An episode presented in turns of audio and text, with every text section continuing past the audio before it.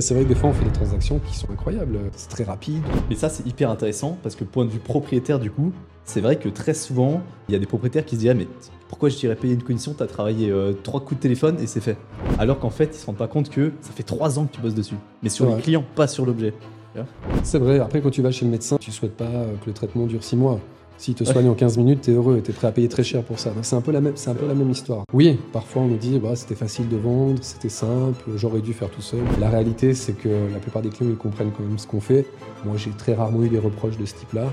Finalement quand ils mettent en vente, les conditions elles sont fixées avec le client, on n'impose rien, on conseille, après c'est lui qui décide. Et sur le principe, si les conditions de vente sont atteintes et qu'en plus de ça elles sont atteintes rapidement, le client est satisfait. Hey, c'est Edouard, bienvenue dans l'After, le podcast dédié à l'immobilier et au monde du business en Suisse romande. L'objectif de ce podcast, c'est de vous permettre de continuellement apprendre même après votre journée de travail. Si vous appréciez le contenu, je vous demande une seule faveur, laissez-nous un avis 5 étoiles sur la plateforme que vous utilisez. Allez, bon épisode. Dans ce nouvel épisode, j'ai la chance d'accueillir Laurent Panatier de Proximo. Salut Laurent. Salut Edouard, merci de m'accueillir.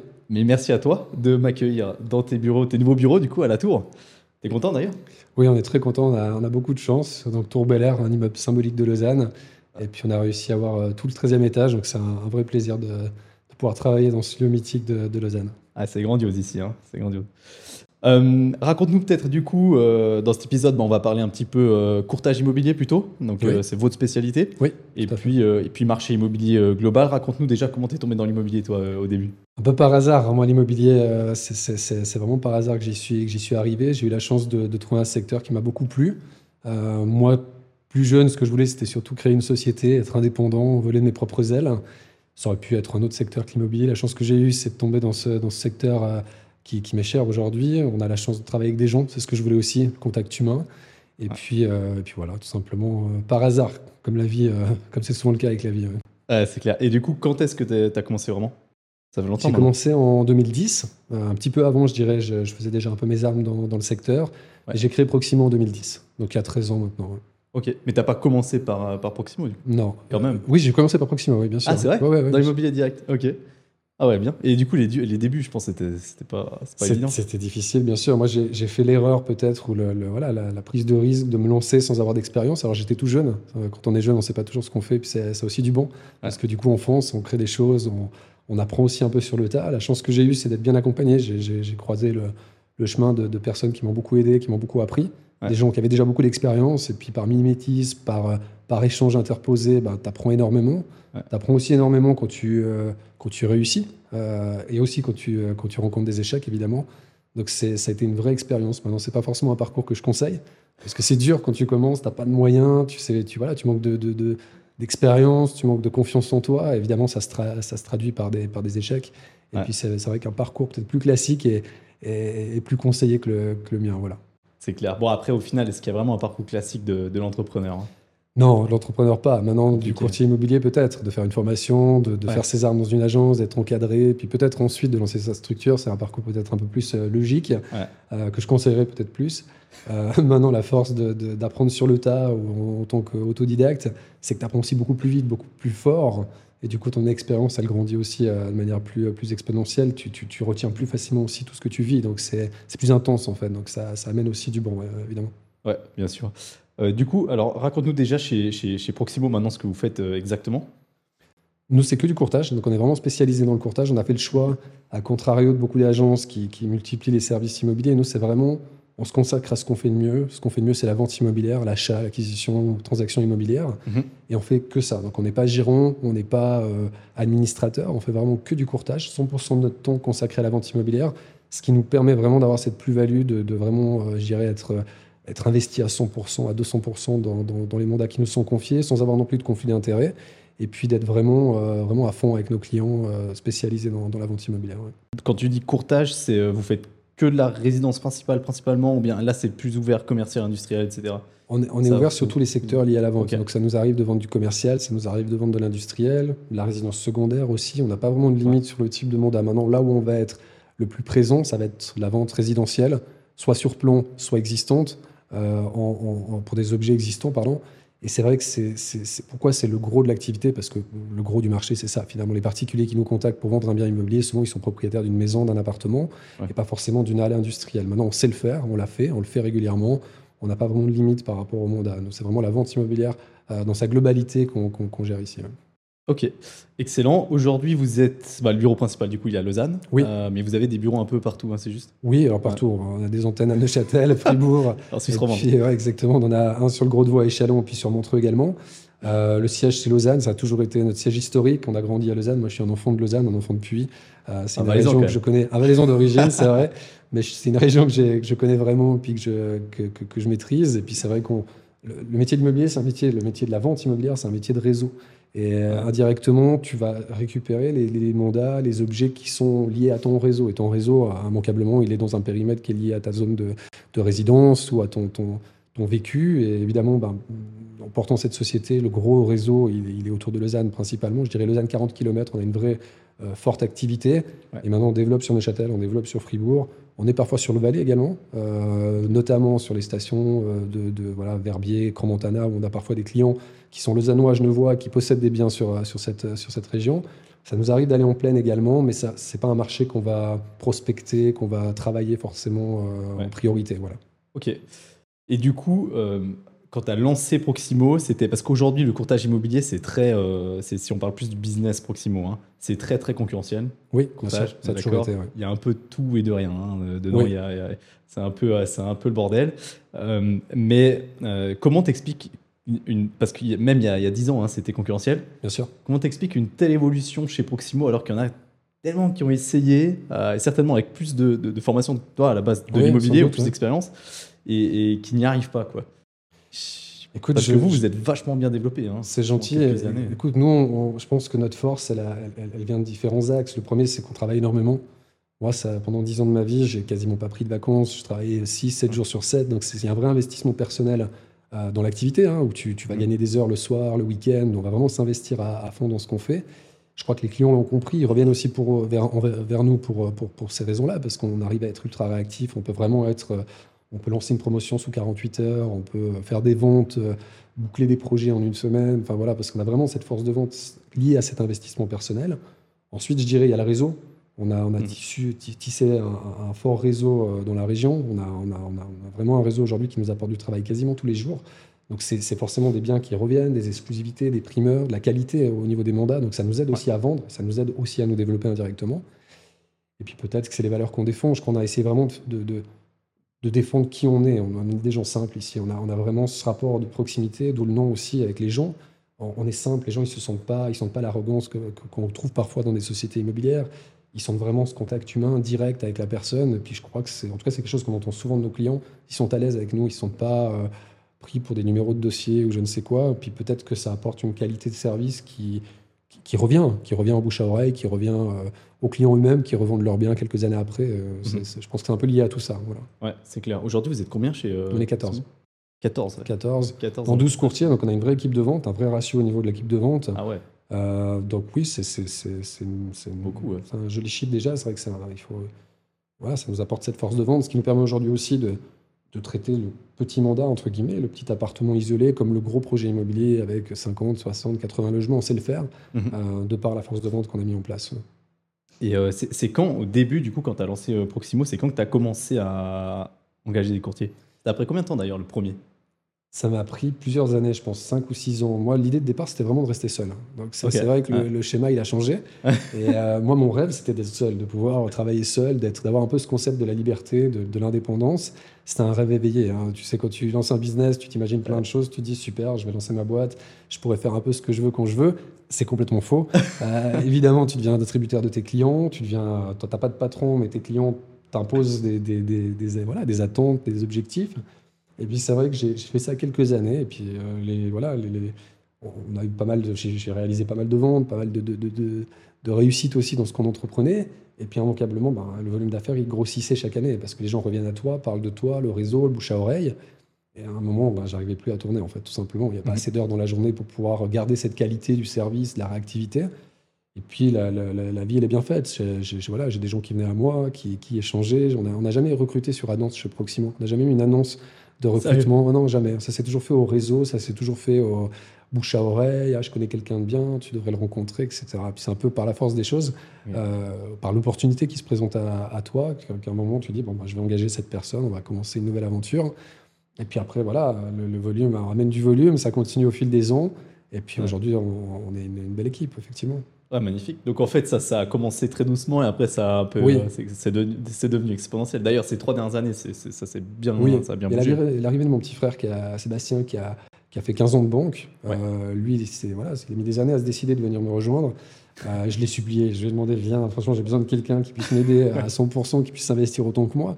Et c'est difficile de demander ça à un employé parce que tu as des horaires à respecter. une, t'as- t'as- t'as un- voilà, si tu es employé, tu fais aussi le choix d'être employé. Tu peux pas demander à quelqu'un de travailler le dimanche ou le soir à 22h. Je veux dire. Ouais. Et mon petit frère pouvait apporter ça. C'est vrai que quand il m'a rejoint, bah, ça amène énormément de choses. Ça, ça permet vraiment d'avoir une dimension différente sur l'agence, d'avoir un.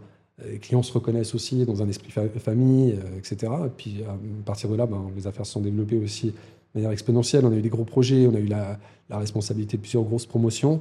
Il fallait des bras, il fallait des jambes, il fallait une équipe aussi plus, euh, plus conséquente pour, euh, pour absorber tout ça. Ouais. Et, euh, et ça, c'est la bonne nouvelle. Maintenant, c'est vrai qu'il faut faire attention aussi à pas trop grossir, parce que la qualité, elle est aussi liée à, à justement cette proximité, à justement ce Ouais. service personnalisé.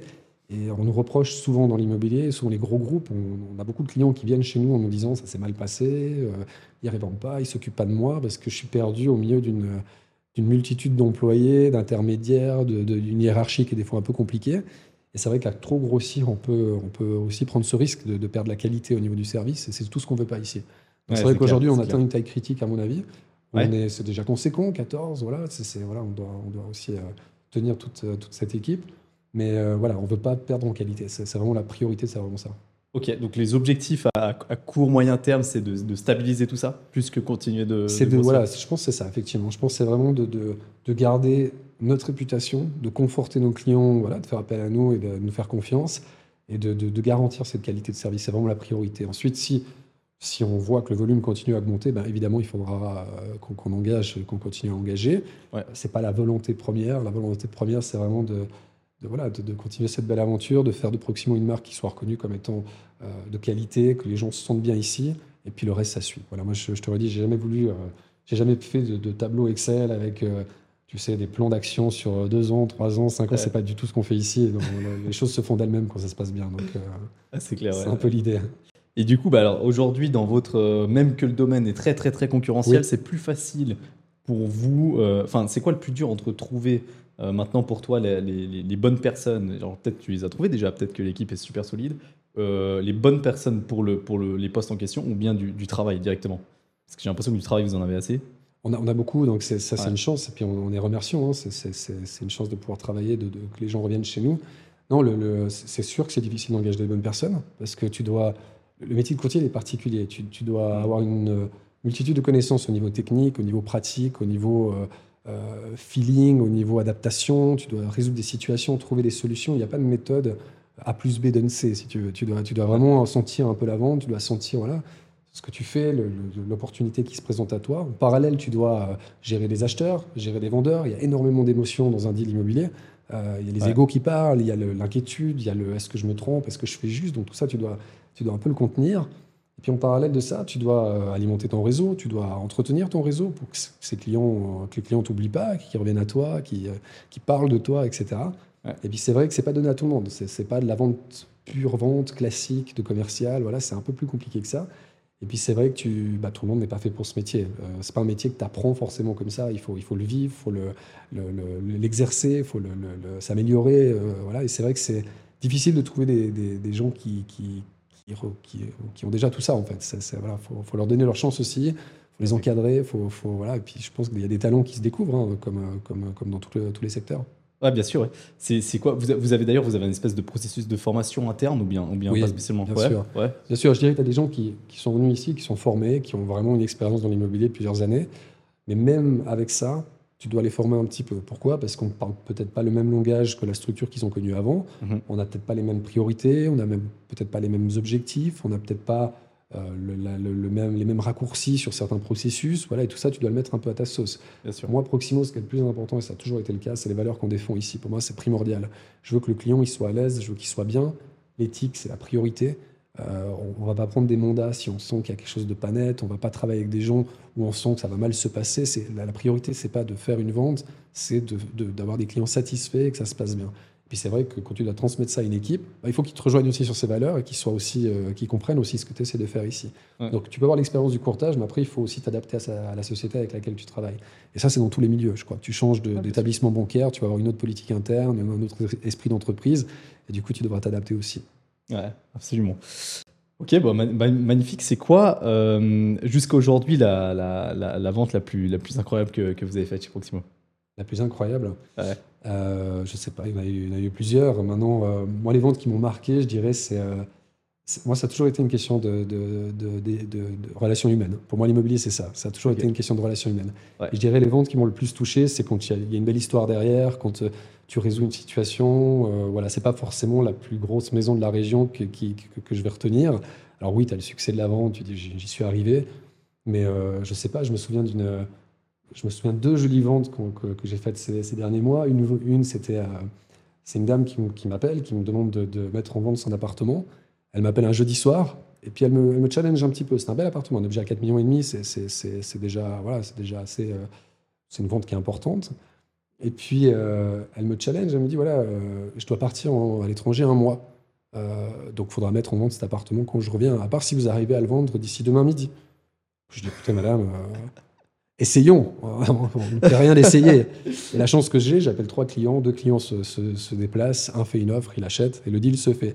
Et c'est vrai qu'elle est... Oui, alors je- je- il y a, tu sais, il y a aussi un peu de chance dans, dans- dans ce qu'on fait, mais il y, a, il y a surtout quelques années derrière de, de relations avec les clients acheteurs aussi.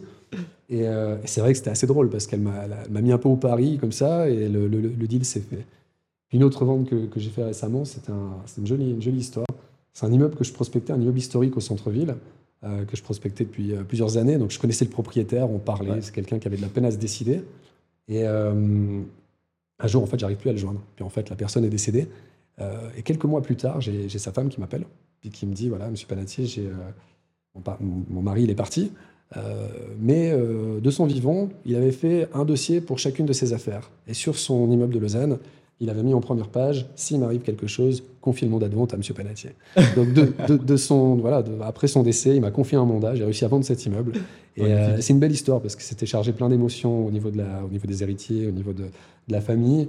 Et puis il y avait ce petit clin d'œil de, de- de- même après, j'ai tenu ma promesse. Et c'est, moi, je vis pour ça, en fait. Je, je travaille pour ça. C'est, c'est- Ah, ce qui me touche dans ce métier. ça- C'est important. ouais. C'est clair. Non, puis l'immobilier, c'est très, très. euh, En tout cas, dans le courtage, hein, c'est. euh, Bon, déjà, tu as contact tout le temps avec, avec, avec du monde, c'est clair, c'est très Oui, humain comme, comme métier, mais c'est hyper émotionnel aussi. Oui. Euh, et c'est compliqué, il y a un truc hyper compliqué dans le courtage, qui est l'estimation des valeurs. Oui. Euh, J'imagine que tu dois confronter ça tout le temps, où tu fais des estimations, et en, en soi, le propriétaire, il sait déjà dans sa tête combien ça vaut. Il croit savoir ce que ça vaut souvent. Ou du moins, il a des Exactement. attentes. Exactement. Maintenant, euh, voilà, nous, on est, on est des gens francs ici. Donc, c'est vrai qu'on n'est pas.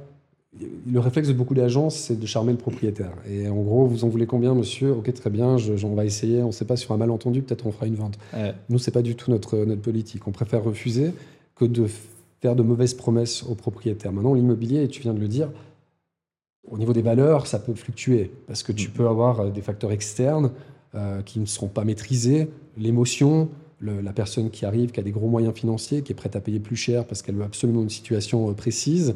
Tous ces facteurs, on doit l'intégrer aussi. Maintenant, nous, la chance qu'on a, c'est qu'au fil des ans, moi, à titre personnel, j'ai plus de 4000 estimations réalisées, actées, avec Ouais. des ventes qui viennent aussi nous confirmer les prix de vente signés chez le notaire, donc les prix effectifs. Ça nous permet vraiment d'avoir un historique assez précis sur, euh, sur, euh, sur, les, sur les- les régions qu'on pratique. Ensuite, on a des outils qui nous permettent aussi de confirmer euh, ces valeurs. Et puis, on connaît notre marché. On ne va Mhm. pas prendre des mandats dans des régions qu'on ne connaît pas. Euh, quand on nous appelle dans une commune qu'on ne connaît pas, où on n'a pas assez d'expérience, on va à ce moment-là s'entourer d'experts euh, qui connaissent ce micro-marché, qui vont Ouais. nous conseiller, et qui vont, venir, qui vont venir aussi nous aider dans cette, dans cette fixation de la, de la valeur.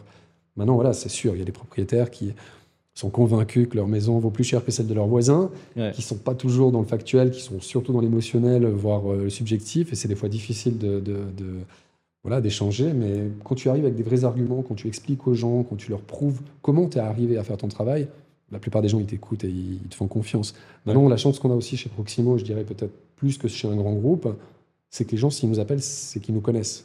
Ils nous appellent par le réseau, ils nous font déjà confiance, si tu veux, d'une certaine manière. Ouais. Donc forcément, quand on s'assoit à la table, on a peut-être plus de poids dans la discussion. Une agence qui est choisie dans l'annuaire ou qui est choisie pour une marque euh, qui est connue euh, au niveau de la Suisse romande, peut-être qu'il y a moins d'échanges, il y a moins de confiance, parce que finalement, le, le- le courtier, il arrive comme un employé d'une structure, Mhm. mais ils connaissent pas cette personne, ils n'ont pas ce rapport de confiance qui est, qui est- qui est déjà installé. Exactement. T'as jamais eu ce problème d'ailleurs avec des propriétaires qui, qui t'appelaient au début quand tu as commencé du coup à déléguer, engager, Oui. qui, qui veulent bosser avec Laurent? Et, et c'est pas Laurent qui vient visiter, c'est pas Laurent qui fait, Oui. le- qui fait, qui s'occupe du dossier. T'as pas eu de J'ai problème au toujours, j'ai toujours ce problème. Encore maintenant Oui, Ouais. bien sûr, parce qu'en fait, tu vois, le, le fait est que tu peux vendre une maison à un client à Lausanne pour dire quelque chose, puis ce client, il va posséder un- une résidence secondaire euh, sur le canton de Fribourg ou un chalet en Valais, et puis ce jour-là, tu lui expliqueras que tu ne seras pas la meilleure personne pour l'accompagner, parce que euh, géographiquement, c'est pas un marché que tu connais, ou euh, fonctionnellement, bah, il y a les trajets, ça devient un peu compliqué. Et c'est vrai que le client, souvent, il se sent... euh, pourquoi tu veux pas t'occuper de moi quoi? C'est clair. et c'est pas le message qu'on donne, c'est juste de dire bah, j'ai une équipe, justement grâce à cette équipe, je peux t'amener euh, des compétences d'une personne qui sera meilleure que moi. Ouais. Cette personne, je vais la chapeauter, la suivre, donc ça se passera très bien. Mais comme tu dis, c'est très émotionnel. Et puis quand tu choisis un courtier, je pense qu'il y a vraiment ce rapport du réseau, ce rapport euh, de, de- voilà, de, de confiance, comme quand tu choisis un médecin, comme quand tu choisis un avocat. Ouais. Finalement, c'est pas le nombre de diplômes qu'il a qui est important, c'est vraiment la relation que tu as avec lui. Et évidemment, quand il te dit c'est pas moi qui vais m'occuper de toi, ben, ça peut être un peu mal pris. Ouais. Et aujourd'hui, moi, j'ai tissé un réseau qui est, qui est- qui est important euh, dans la région. Évidemment, j'ai des gens qui me rappellent, qui me disent Ah, vous avez vendu ma maison à l'époque, ah, j'ai entendu parler de vous. Ah, et c'est difficile parfois de déléguer parce que ça, peut conduire le client à se dire Ah, ben, il ne veut pas s'occuper de moi, donc je peux très bien appeler quelqu'un d'autre aussi. À ce moment-là, Ouais. vu que je ne connaîtrais pas le courtier, je peux très bien aller ailleurs aussi. Voilà. C'est très Bien sûr. difficile. Maintenant, souvent, ce qu'on fait chez Proximo, c'est qu'on bosse en binôme. Donc, Ouais. euh, je vais bosser avec un de mes collègues, mais je serai aussi lié à la transaction. Je vais aussi faire des visites, je vais aussi vendre. Il sera là pour m'épauler quand j'y arriverai pas.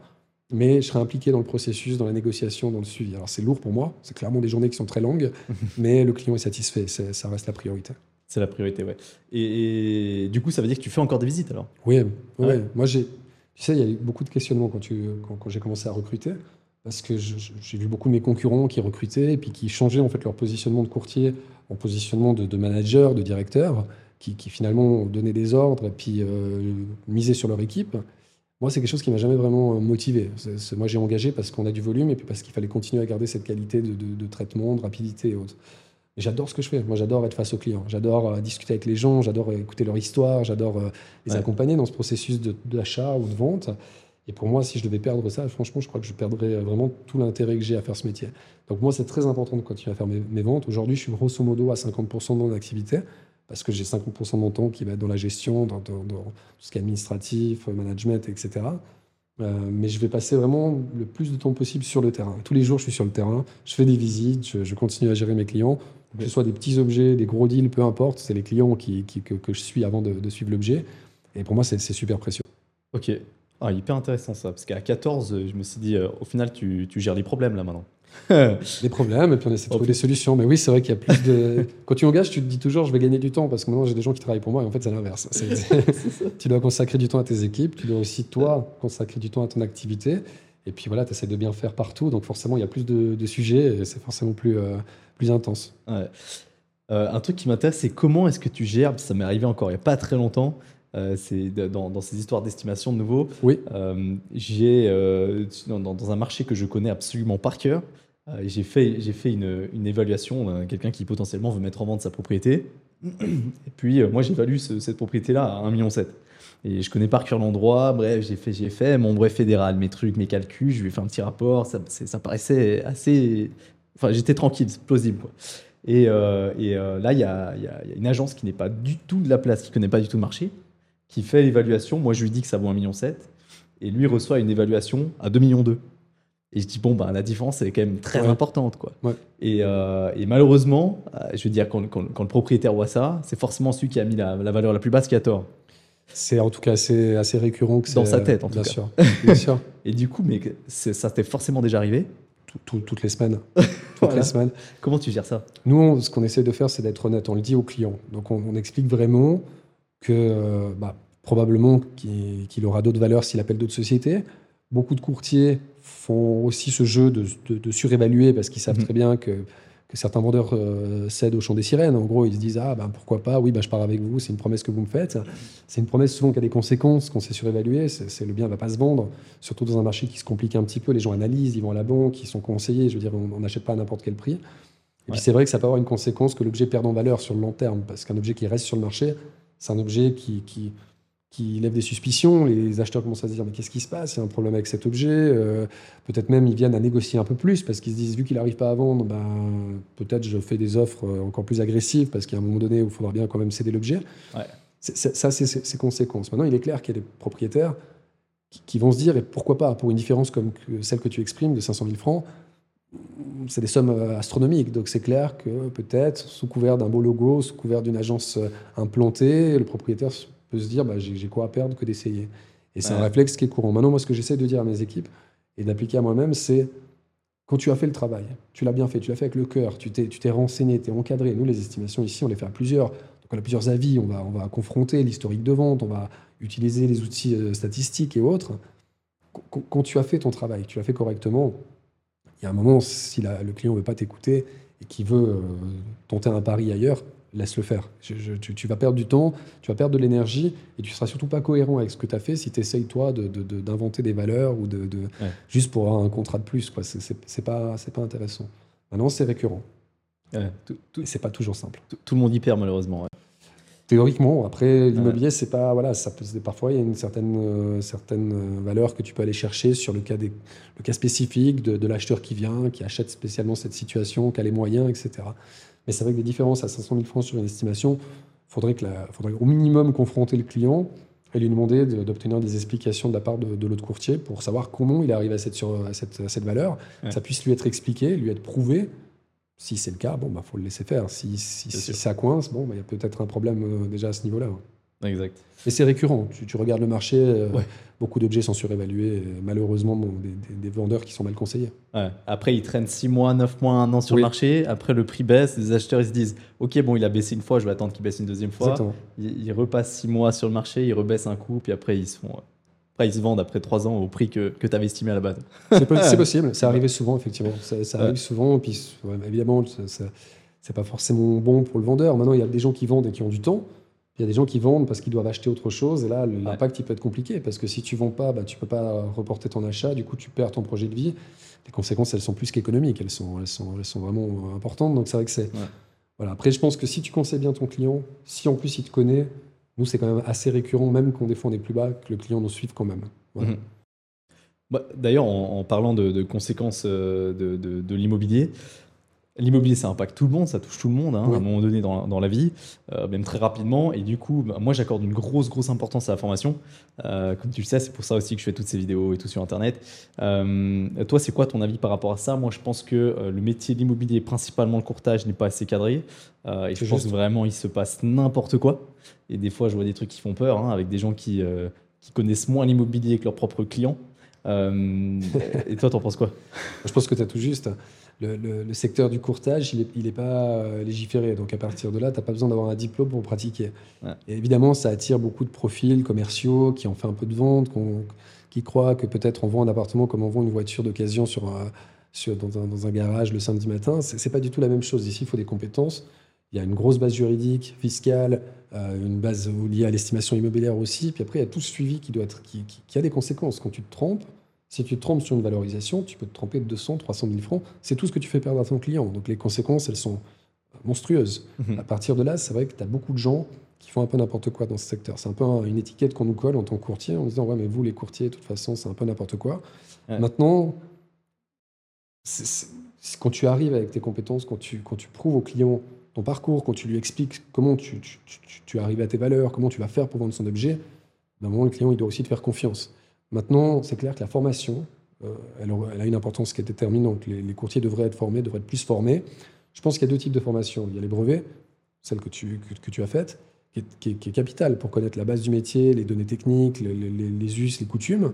Puis après, la formation pratique. Et c'est vrai que je pense que les deux sont, sont, tout aussi importantes. Pourquoi? Parce que le métier de la vente, tu ne peux pas l'apprendre sur les, sur, les, sur les bancs d'école. Tu dois aussi pratiquer, être encadré par mimétisme voilà, avec un courtier un peu plus expérimenté, écouter un peu comment il gère ses clients, comment il, va trouver des solutions, comment il va gérer les caractères, gérer les émotions, gérer euh, tout ce qui est autour de la vente. Mhm. Et ça, c'est important. Et c'est vrai, tu as beaucoup de rêveurs qui s'embarquent dans ce métier, qui font six mois, une année, deux ans, et après, tu les vois plus. Ça, il dure pas très long. Hein. Mais oui, parce qu'ils s'imaginent tous que tu vends une maison en deux semaines. Euh, il y a toutes ces séries télévisées où tu, euh, tu vois le courtier qui sort de sa voiture, qui fait une vente en 15 minutes. La réalité, c'est pas ça. La réalité, c'est que tu bosses beaucoup, énormément Et puis que voilà, il faut, il, faut, il, faut, il faut tenir ton mandat, il faut arriver au bout du processus de vente, et c'est pas donné à tout le monde. Donc, beaucoup se désillusionnent et puis changent peut-être de voie après avoir testé le métier, c'est sûr. C'est clair. Il n'y a que toi qui arrive à appeler trois clients et en 16 heures c'est vendu. Non, il n'y a, a, a, pas que moi. J'ai une bonne étoile. J'ai une bonne étoile. J'ai toujours une bonne étoile et c'est vrai que non. Après, c'est il faut comprendre aussi, dans cet exemple, les clients qui ont acheté, c'est des gens que je suis depuis trois ans. Je les connaissais personnellement. Quand ils viennent, je les ai fait venir sans même avoir de dossier de vente. Je leur ai dit, faites-moi confiance, vous me connaissez. Si je vous fais déplacer, c'est qu'il y a quelque chose. Donc tout ce rapport, tu le construis aussi au niveau des années. Tu, obtiens aussi ton mandat parce que le, mandant te fait confiance. Donc c'est pas juste deux coups de téléphone, c'est mhm. aussi tout ce qu'il y a autour de construit. Mais c'est vrai que dans, le, dans ton exemple, ça fait des fois sourire. C'est vrai que des fois, on fait des transactions qui sont incroyables, où ça, ça, c'est très rapide, ou c'est voilà. Mais ça, c'est hyper intéressant parce que point de vue propriétaire, du coup, c'est vrai que très souvent, euh, ils se disent, ben, typiquement, là, cette, cette dame-là, dans ton histoire à toi, je sais pas comment elle l'a pris, peut-être bien, mais euh, mais il y a des propriétaires qui se disent, ah, mais pourquoi je dirais payer une commission Tu as travaillé euh, trois coups de téléphone et c'est fait. Alors qu'en fait, ils se rendent pas compte que ça fait trois ans que tu bosses dessus, mais sur les clients, pas sur l'objet. C'est vrai. Après, quand tu vas chez le médecin, tu, tu souhaites pas que le traitement dure six mois. S'il te soigne en 15 minutes, tu es heureux et tu es prêt à payer très cher pour ça. C'est un peu la même, c'est un peu la même histoire. Donc, euh, oui, parfois on nous dit bah, c'était facile de vendre, c'était simple, j'aurais dû faire tout seul, j'aurais dû, j'aurais dû. Oui, mais la réalité, c'est que la plupart des clients, ils comprennent quand même ce qu'on fait. Moi, j'ai très rarement eu des reproches de ce type-là, parce que finalement, quand ils mettent en vente, les conditions, elles sont fixées avec le client. On n'impose rien, on conseille. Après, c'est lui qui décide. Et sur le principe, si les conditions de vente sont atteintes, et qu'en plus de ça, elles sont atteintes rapidement, le client est satisfait. Donc à partir de là, tout a été organisé pour que ça se passe bien. Et si ça se passe bien, il est content. Donc à, partir de là, ça, fonctionne. Mais c'est vrai que j'ai déjà eu, j'ai déjà eu la remarque. bien sûr. C'est sûr, tous les courtiers. Euh, euh, d'un point de vue euh, du coup professionnalisme de la formation de courtier, est-ce que tu penses que ça va Est-ce que le marché, parce que si la formation ne peut pas être obligatoire, est-ce que tu penses que le marché va de toute façon filtrer les professionnels et les non professionnels, comme par exemple le développement? Typiquement les promoteurs, moi je trouve que ça s'améliore de plus en plus et ça devient de plus en plus professionnel, même s'il y a toujours évidemment des, scandales. Hein. Mais, mais je trouve que ça s'améliore de plus en plus parce que ça devient, d'un point de vue administratif, d'un point de vue juridique, très compliqué. Oui. Et si tu connais rien à immobilier, là maintenant c'est plus ou moins foutu. Tu peux pas faire un projet immobilier. C'est impossible comme promoteur. Comme courtier, c'est encore faisable un peu, mais euh, est-ce que ça va se tendre à se professionnaliser? Écoute, moi ça fait bientôt 15 ans que je fais ça. Euh, dans ma petite expérience, j'ai déjà vu euh, une spécialisation du métier. pourquoi? Parce que chaque année, il y a des lois, chaque année, il y a des, voilà, des restrictions. Les permis de construire, aujourd'hui, tu les obtiens en une année, deux ans. À l'époque, tu les obtenais en trois mois. les, ventes, quand un marché se tend un petit peu, ce qui est le cas aujourd'hui avec la montée des taux, eh bien, évidemment, les, transactions sont plus difficiles. Il y, a, plus de paramètres à intégrer pour pouvoir réaliser la vente. Évidemment que ça fait un tri naturel, entre guillemets, des, mauvais courtiers qui vont, entre guillemets, lâcher prise au, milieu du processus ou qui vont simplement pas avoir les connaissances pour, euh, pour y arriver. Des bons courtiers qui sauront comment faire, trouver des solutions, etc. Je dirais, dans tout marché qui, qui se durcit un petit peu, il y a des spécialistes qui se forment, mais dans tout secteur confondu. Et mmh. je crois que la société aujourd'hui dans laquelle on vit, est une société spécialiste. Et ça va continuer dans ce sens-là. Aujourd'hui, un banquier, c'est plus un généraliste. À l'époque, le banquier, il te prêtait de l'argent, il te faisait l'hypothèque, il te faisait un petit peu de placement, euh, il allait au guichet retirer de l'argent. Voilà, aujourd'hui, non. Le banquier, c'est un spécialiste en financement, c'est un spécialiste en placement. Le courtier, c'est la même chose. Le promoteur, l'exemple que tu sors, euh, à l'époque, tu avais des promoteurs qui euh, construisaient, achetaient, développaient, parfois ils vendaient les lots et puis te faisaient encore le financement. C'est plus possible aujourd'hui. C'est une profession à part entière, spécifique, avec tous ces, tous ces, toutes ces, ces exigences. Et le courtier, c'est pareil. Je crois qu'on doit se spécialiser, on doit se former, on doit apprendre tous les jours, se former sur le marché, se former sur tout ce qu'il y a autour du marché. Et euh, il n'y a que comme ça que tu, peux, que tu peux vraiment réussir sur le long terme, je crois. Ouais. D'ailleurs, c'est ce que, c'est ce que j'allais dire. Je trouve que bah, ta force à toi, et ce que je trouve remarquable, c'est à quel point tu as été, euh, été toujours discipliné dans le courtage. Ça veut dire, on fait du courtage, on travaille avec les promoteurs, mais on ne fait pas de promotion. Euh, on fait pas de gérance, on fait pas de, de, de, je sais pas d'architecture, euh, voilà quoi. Tu fais du courtage, tu fais du courtage point. Et, euh, ça, je trouve très très fort. Merci. Parce que je trouve que c'est souvent le problème des, des, agences immobilières au, départ qui, qui, qui, se disent, je vais faire un peu de courtage. Tout d'un coup, il y a un client qui me dit, tu peux gérer mon appartement que je mets en location. Allez, pourquoi pas? Et tu commences à faire de la gestion et après tu commences à faire tout et, et tu finis par, par rien faire. Si tu fais tout à moitié. Oui, c'est le propre de beaucoup de sociétés, dans, plein de secteurs, mais c'est vrai que c'est, je pense qu'il n'y a pas du gain, il faut être honnête. Euh, quand on te propose du travail, ben, il y a plein de sociétés qui se disent super, il y a peut-être quelque chose à gagner aussi. Sinon, on n'a jamais été attiré par ça.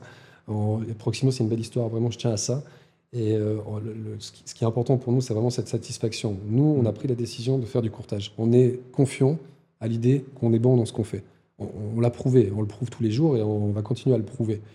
Maintenant, tu peux pas consacrer une semaine de 5 jours pour prendre un horaire classique et dire bon, ben, lundi, je fais un peu de gérance, le mardi, j'investis un peu, le mercredi. Tu te disperses si tu fais ça. Et si tu te disperses, tu fais tout un peu à moitié. Ça ne veut pas dire que ça marche pas. Ça ne veut pas dire qu'économiquement, ça marche pas. Mais c'est pas ce qu'on fait ici. Nous, on est vraiment 100% courtage. Nos clients, quand ils viennent nous voir, ils ont un vrai conseil de professionnels, professionnels sur le terrain, tous les jours, qui connaissent leur marché, qui le pratiquent. Mhm. Et évidemment, ça apporte de la plus-value. Et je pense que sur le long terme, bah, on est spécialiste de la vente immobilière. Venez chez nous si vous voulez vendre votre bien et ça se passera bien. Ouais. Voilà. Et il y a des très bons gérants et il y a des très bons administrateurs. Et ben, laissons-leur leur marché et, et ça se passera très bien aussi avec eux si vous avez ce besoin-là. Voilà. Exactement. Donc les clients qui viennent te demander si euh, tu peux euh, gérer leur immeuble, tu les recommandes vers, Oui, vers un, un gérant d'immeuble. Exactement. C'est Ok. pas mon métier. Ouais. Et je serais pas bon. Je, je saurais le faire, mais je serais pas bon. Je serais pas le meilleur. Ouais. Donc à partir de là, je vais conseiller des bons gérants par rapport à la- aux besoins du client, par rapport à la géographie et autres. Et c'est cette personne-là qui sera sous ma recommandation à même de, de- de gérer le client. Et le client sera aussi satisfait. Il me dira ah bah, c'est super. Ouais. Vous m'avez conseillé quelqu'un de bien. Et souvent, tu gagnes plus en faisant ça. Tu gagnes économiquement, pas grand-chose, mais tu gagnes en rayonnement, en réputation, en satisfaction client. Et ça t'amène beaucoup plus. Et ça reviendra de ce gérant plus tard qui te donnera un mandat de vente. Peut-être, Voilà. peut-être. Euh, D'un point de vue communication cette fois, Oui. euh, chez Proximo, vous êtes plus, euh, vous êtes assez axé LinkedIn, hein, je crois. Peut-être à titre personnel, oui, c'est c'est- c'est- c'est oui. Moi, je suis pas de cette génération des réseaux sociaux. Tu sais, j'ai plus de cheveux gris que toi. Maintenant, sur le principe, c'est euh, c'est un peu par la force des choses. Moi, j'ai un vrai bon réseau. Et puis, mon réseau de professionnels, ben, il n'utilise pas trop Instagram, il n'utilise pas trop Facebook, il utilise plus LinkedIn. Donc, par, par la force des choses, j'y suis peut-être un peu plus présent à titre personnel. Maintenant, au niveau de l'agence, on est sur Instagram, on est sur Facebook, on a une belle Ah. communauté. Euh, mais c'est- voilà, c'est peut-être plus global. C'est peut-être plus l'agence qui va mettre en avant des, des, Ouais. des biens à vendre, une, act- une- une actualité. Euh, voilà. Mais à titre personnel, oui, je suis plus sur LinkedIn. Tu, tu dois te dire que je suis un taré de faire euh, des vidéos sur Instagram. Non, je, je- je te dirais bravo parce que les jeunes, ils doivent, se- ils doivent, euh, ils doivent bouger, ils doivent faire des choses. Et, et je trouve très bien ce que tu fais. Ah, merci beaucoup. Si, si on est là aujourd'hui, c'est grâce à ça aussi. En partie. Euh, comment est-ce que tu vois euh, euh, l'évolution du marché maintenant, si on parle plus marché immobilier? Oui. Maintenant que tu as, les mains dans le cambouis hein, tous les jours, Oui. euh, comment est-ce que tu vois l'évolution avec les taux inhabituels? Déjà, est-ce que tu as déjà vu maintenant une évolution par rapport à il y a 6 mois, un an? Oui, bien sûr. Maintenant, on sort d'un marché qui a été assez fou. hein. Pendant deux ans, post-Covid, le marché, il a, il a fait plus 15%, 20%. C'est c'est des données qui sont, qui sont évidemment euh, irrationnelles et qui nous permettent bah, voilà, d'avoir un marché qui monte avec des ventes qui sont très vite, avec une augmentation de la valeur aussi sur les biens. C'est clair que quand les taux changent, c'est un peu l'ét- l'état d'esprit, hein, le, le- le Mhm. coût mensuel, le coût de ton logement bah, augmente aussi. Évidemment, ça, ça démotive certains, ça va euh, calmer euh, les ardeurs de certains investisseurs aussi forcément, ça freine un petit peu le marché. Moi, le sentiment que j'ai, à ma petite échelle, sur euh, 15 ans d'activité, c'est euh, qu'on revient peut-être un peu plus à la normale. On Ouais. n'est pas sur un marché baissier, pas du tout. Les prix ne baissent pas. Les gens achètent toujours autant. Mais on est peut-être plus sur un retour à la normale. Les processus d'achat, les processus de vente prennent un petit peu plus de temps. Les valeurs doivent être un peu plus justes que, que- que dans une période un peu euphorique post-Covid où, oui, bon, 50 000 francs de plus, on essaye, et puis on y arrive en plus. Euh, ça, c'est la correction qu'on a. Maintenant, le marché, dans sa globalité, il, il- il ne change pas. On, on a, on a très peu d'offres, on a beaucoup de demandes. On construit de moins en moins. C'est de plus en plus difficile d'obtenir des permis de construire. Les communes sont de plus en plus euh, difficiles dans les processus de mise à l'enquête, de, de, voilà, de- d'obtention de, de- de permis. Forcément, on a une distorsion entre la démographie, le nombre de personnes qui cherchent à se loger dans la région, et l'offre réelle qu'on peut apporter. Donc à partir de là, le marché y tient. Mhm, mhm, C'est clair. Donc malgré les, malgré les taux, tu t'attends à une baisse quand même ou, ou pas des, des valeurs? Moi, je prix? pense pas. Je pense Ok. pas qu'il y aura de baisse pour, pour- voilà, pour ces raisons que je viens d'évoquer, où il y a une distorsion entre l'offre et la demande. Par contre, il y aura peut-être plus d'exagération. Le, Ouais, le- ouais. le- le- le client qui achète un bien euh, en 2023 et puis qui le revend 100 000 francs plus cher en 2024, ça peut-être, ce, ce sera un peu de, ça appartiendra peut-être un peu au passé. Mais Ouais. c'est pas plus mal. Il y a aussi cette euphorie, elle est dangereuse aussi. Au bout d'un moment, si tu as trop de, de- de prise de valeur, ça peut aussi conduire à, à des phénomènes de bulles, à des phénomènes de baisse de marché euh, brutales qui sont pas bons et qui, euh, qui sont bonnes pour personne. Oui, tout à fait. ouais. Est-ce que tu penses que en Suisse, il y, a un, il y a un plafond au prix de l'immobilier, justement? Parce que comme tu l'as dit, on a un gros problème structurel, à mon avis, fondamental, Oui. qui est qu'on a de plus en plus de monde qui arrive et on construit de moins en moins. Oui. Et en plus, on réduit le nombre de zones à bâtir. Enfin, on Oui. est vraiment en train de, de- de se fusiller la jambe avec, un, avec notre, notre flingue. Euh, euh, du coup, c'est où la limite des prix? Est-ce qu'on dit, bon, ben, Zurich-Genève, c'est c'est un peu le- le- la référence, puis tant que les autres ne sont, pas, euh, sont pas à leur niveau, ça va monter. Quoi. Écoute, je pense que oui, ça continuera à monter dans les, les régions limitrophes, c'est sûr, parce que comme tu viens de le dire, on construit peu, donc forcément il y a un renchérissement de ce qui existe. Maintenant, il faut comparer l'augmentation des prix avec les données qui font augmenter les prix. Est-ce que les salaires des, des gens augmentent? Est-ce qu'ils baissent? C'est clair que si les salaires viennent à baisser ou si l'inflation vient à augmenter, bah, il y a un problème au bout d'un moment au niveau des, du pricing, hein, c'est c'est sûr. Maintenant, tu peux comparer aussi le marché suisse à différents marchés à l'étranger. Moi, je suis actif en Espagne également. Je vois les mécanismes qui sont enclenchés, la, la différence de, pourtant on vend la même chose, mais les- la différence de, de fluctuation, euh, à, quoi elle peut être due, aux facteurs qui peuvent influencer. Euh, c'est clair qu'en Suisse, on est privilégié. On a une très belle région. Mhm. Beaucoup de gens cherchent à habiter en Suisse. On a une démographie sur le canton de Vaud, c'est grosso modo 10 000 personnes qui arrivent par année. On construit pas assez. Donc forcément, il y a un renchérissement de ce qui existe. Maintenant, peut-être qu'on atteint des maximums sur certains objets. Peut-être que des maisons à 40, 50, 60 millions, bah, au bout d'un moment, ça, ça devient quand même très cher par rapport à, à une demande qui est quand même assez limitée, à une capacité d'acquisition de, de, de- de ces clients qui reste quand même euh, peu nombreux. Maintenant, le logement classique, le 4 pièces et demi, la famille qui cherche à s'établir, à devenir propriétaire, tout le monde est d'accord avec ça. Ouais. Et la capacité d'a- d'a- d'achat, elle est confirmée. Aujourd'hui, pour devenir propriétaire, les exigences au niveau bancaire, elles sont très élevées. Ouais. Mais ça veut aussi dire que les gens ont les moyens de leurs ambitions, et ça veut aussi dire que c'est possible. Donc, Ouais. moi, je crois, je, je crois que ça continuera à prendre de la valeur. Je pense que les régions limitrophes, notamment avec la LAT, vont prendre de la valeur et monter, parce que forcément, il y a, il y a un moment où on ne construit pas assez, donc euh, on se rapproche des villes, et forcément, ça prend de la valeur. Après, voilà, il y a peut-être des exceptions, euh, euh, notamment pour le grand luxe, où il faudra être un peu prudent, ouais, c'est sûr. Tu trouves que d'un point de vue financement, on est, on est trop strict en Suisse ou pas? Parce que moi, j'ai toujours trouvé que le système suisse, il était sain comparé au système français, par exemple. Oui, Enfin, bien j'ai toujours trouvé que moi, un financement à 110%, ça n'a aucun sens. Je veux dire, tu mets zéro franc dans la, propriété, dans la propriété que tu achètes, C'est sûr. sachant que la banque, au final, quand elle, elle- elle finance un bien, elle devient partenaire avec toi, elle devient associée. Oui. Elle met plus d'argent que toi, mais, mais de là à mettre 110% et toi zéro, j'ai toujours trouvé ça ridicule. Bah, t'as pas besoin d'avoir fait de, de grandes études euh, en économie pour comprendre que le mécanisme il a ses limites. Euh, en Espagne, moi je te parlais de l'Espagne, où on, on- on vend aussi des biens immobiliers.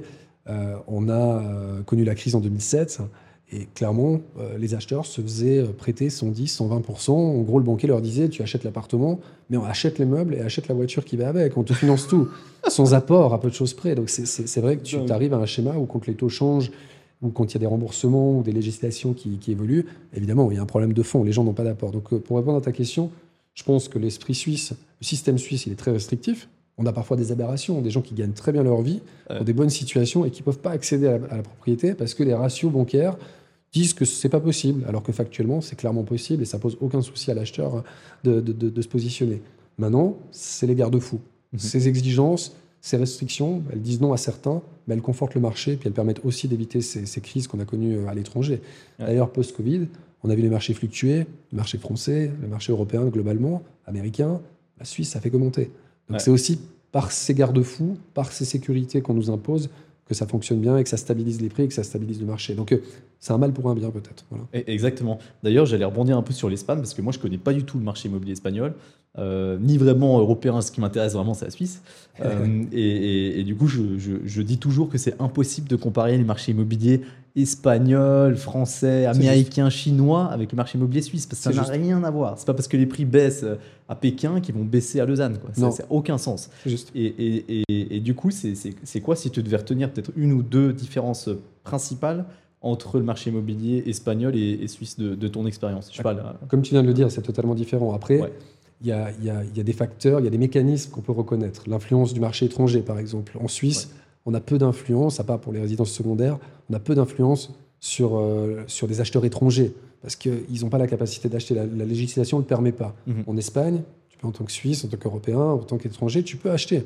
Ah Donc c'est évidemment différent, parce Mhm. que l'offre, elle va, elle, va, elle va être influencée, les prix vont être influencés par un pouvoir d'achat qui est différent. Quand tu as des Allemands, des Suisses, des Français qui viennent acheter en Espagne, ils, payent le prix fort aussi, parce qu'ils ils veulent aussi de la qualité, ils ont aussi un projet qui correspond à leurs attentes. Mais évidemment, ce n'est pas le pouvoir d'achat de l'Espagnol qui vit euh, dans la région. Voilà, c'est un peu comme ici quand tu vas à Verbier ou Grand Montana, tu vas avoir des- des- des pouvoirs d'achat qui sont irrationnels qui sont très importants, mais qui correspondent pas au local qui habite la station, puis qui, qui, qui vit pour, voilà, comme, comme un habitant. Qui, habite au Chable maintenant. Exactement, voire plus bas. Et c'est vrai que sur le principe, tu, tu, voilà, tu peux comparer, mais c'est pas les mêmes mécanismes. C'est sûr. Ouais, ok. Donc plutôt, alors c'est plutôt législatif principalement. Ou alors parce que le territoire quand même fait une différence. Oui, et puis législatif, et puis tu vois, quand tu quand es en Suisse, on parlait des permis de construire tout à l'heure, c'est difficile de construire. On est dans des toutes petites régions. L'arc lémanique, c'est quoi? 120 km, c'est tout petit. Mhm. La côte espagnole, c'est euh, 500 km, 400 km, quelque chose comme ça. Donc évidemment, tu n'as pas le même euh, territoire, tu n'as pas les mêmes terrains constructibles, tu n'as pas les mêmes volumes de constructibilité, et forcément, tu n'as pas la même offre.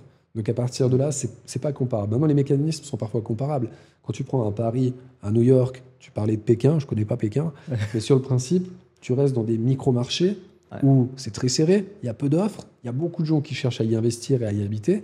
Les mécanismes sont les mêmes. Tu as une augmentation, tu as un renchérissement. Aujourd'hui, quand tu vends à New York des appartements à 50, 60 millions, on n'en aurait pas, on n'aurait pas atteint ces chiffres il y a 20 ans. Ah ouais. c'est un peu le même mécanisme qu'on a ici, où quand tu vends des appartements à 4, 5 millions à Lausanne, il, y y a 20 ans, euh, on t'aurait jamais parié là-dessus. Donc euh, Ouais. on retrouve un peu les mêmes automatismes. Maintenant, c'est évidemment différent. Lausanne, c'est 100 000 habitants. Euh, Paris, c'est 20 millions d'habitants. Tu peux pas comparer le, tissu, tu peux pas comparer le, marché euh, de la même manière, c'est sûr. C'est clair.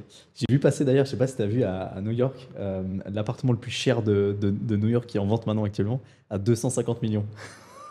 C'est une penthouse euh, vue sur le Central Park là, avec une terrasse de fou. Ah bah, J'espère qu'il y a des prestations à ce prix-là, ouais, c'est sûr. Ah ouais, ouais. Maintenant, c'est le même mécanisme, c'est l'offre et la demande. S'ils le mettent à 250 millions et que les gens s'intéressent, c'est qu'il y a une demande qui, est- qui répond à. Bon, pas sûr qu'il soit vendu, hein. Pas sûr que ça soit vendu. C'est possible. C'est sûrement un courtier qui voulait absolument choper le mandat, qui a dit ouais, ça, ça vaut 250 millions par là. Peut-être. Comment, comment est-ce que tu vois euh, l'évolution des, des métiers de l'immobilier avec la PropTech qui arrive, style, style Popetit, Usufly, euh, voilà, des, des, bah, des, bah, des, des- des- des logiciels aussi qui viennent aider euh, les promoteurs et puis euh, le- les courtiers aussi, donc il y en a un peu de tout, hein, la gérance aussi.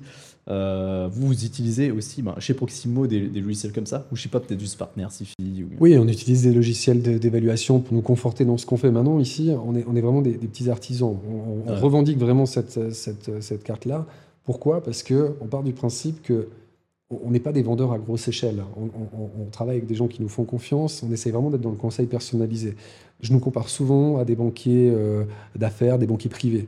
On n'est Mhm. pas des généralistes. On, Ouais. s'occupe du client, on va comprendre ses, ses besoins, puis on va, on va vraiment cibler. Ces logiciels, ils nous aident à, à apporter des, des- des avis, des solutions, de gagner un peu de temps ou d'efficacité. Mais je ne pense pas qu'on puisse être remplacé par ces outils. Nous, en tout cas, ça ne nous a pas posé de quelconque souci ou ces sociétés euh, low cost, euh, voilà, c'est c'est pas du tout notre marché, c'est pas du tout notre clientèle. Et je crois qu'ils ont leur place pour une partie du marché, une partie du marché qu'on touchait déjà pas, à mon avis, les Mhm. privés qui voulaient déjà pas avoir affaire à des agences, qui peut-être passaient par des, des solutions euh, voilà, ce qui est tierces. Mais c'est pas ce qu'on fait ici. Nous, vraiment, on est dans le conseil, l'accompagnement. On apporte de la plus-value. Vendre avec un bon courtier, c'est se décharger de beaucoup de choses, mais c'est aussi mieux vendre, économiquement, mais aussi au niveau fonctionnel. Mhm. Donc voilà, nous, on est, on est, on est plus là-dedans. Donc je crois que c'est bien qu'il y ait ces solutions, c'est bien de les utiliser, mais c'est surtout important de se rappeler qui on est, euh, comment on est implanté, quelle est notre clientèle et ce qu'on cherche à apporter comme, euh, comme solution. Ouais, absolument. Peut-être un, un- un dernier petit mot pour, euh, pour, pour la fin, mais est-ce que tu tu t'y crois, toi, ou tu t'intéresses à l'utilisation de la blockchain, la blockchain, NFT, tokenisation de l'immobilier, etc. Pour la Suisse, tu penses que ça, ça risque d'arriver ou pas Je suis trop pas expert, je, Ouais. je- je m'intéresse, je, je me renseigne, mais je suis pas expert du sujet. Maintenant, Ouais. oui, ça arrivera peut-être. Maintenant, quand je regarde d'autres secteurs en comparaison, notamment le secteur bancaire, où tu as plein de mécanismes, d'outils, de... finalement, les Suisses sont très conservateurs. Ouais. Ils aiment le contact physique, ils aiment avoir leur conseiller en face d'eux, ils aiment discuter avec la personne. Tu sais, les banques en ligne, les, les- les solutions, ça fonctionne, mais c'est- c'est pas l'essor que tu peux avoir dans d'autres pays européens où clairement, Mhm. alors là, ils sont réceptifs. En Suisse, on est dans l'extra-local. Quand, tu as- quand tu es à Lausanne, tu n'es pas, tu es pas écouté à Morges. C'est de l'extra-local. Les Ouais. gens ont besoin de se connaître, tu connais qui. Et ça, c'est très important. Et je crois que le- le- le- l'humain a toute sa place. Et l'humain compétent, le spécialiste aujourd'hui, il a vraiment un rôle à jouer. Et dans un marché qui, qui se développe par la technologie, les gens, ils reviennent aussi à l'essentiel. Ils reviennent aussi à, avoir besoin de ce contact, cette explication, d'être, d'être, d'être, de mettre un visage sur un nom, c'est, important. Et nous, c'est ce qu'on fait. Donc à partir de là, je, je pense qu'on a, voilà, ça, ça mettra peut-être du temps, ça arrivera probablement, mais on aura toujours notre place dans, dans- dans ce marché. Bah, c'est clair, j'en doute pas. Bon, bah, magnifique. Je suis impatient en tout cas de, de- de refaire éventuellement un, un épisode avec toi quand, euh, Grand plaisir. quand vous serez euh, 150. euh, vous, vous aurez Euh. tous les étages à la tour. Peut-être, peut-être un jour. en tout cas, je te souhaite une très très belle suite, une belle évolution. Merci. qui était déjà magnifique jusqu'à aujourd'hui. Et puis merci beaucoup d'avoir accepté de participer au- à l'épisode. Merci à toi, Edouard. Ciao. À très vite.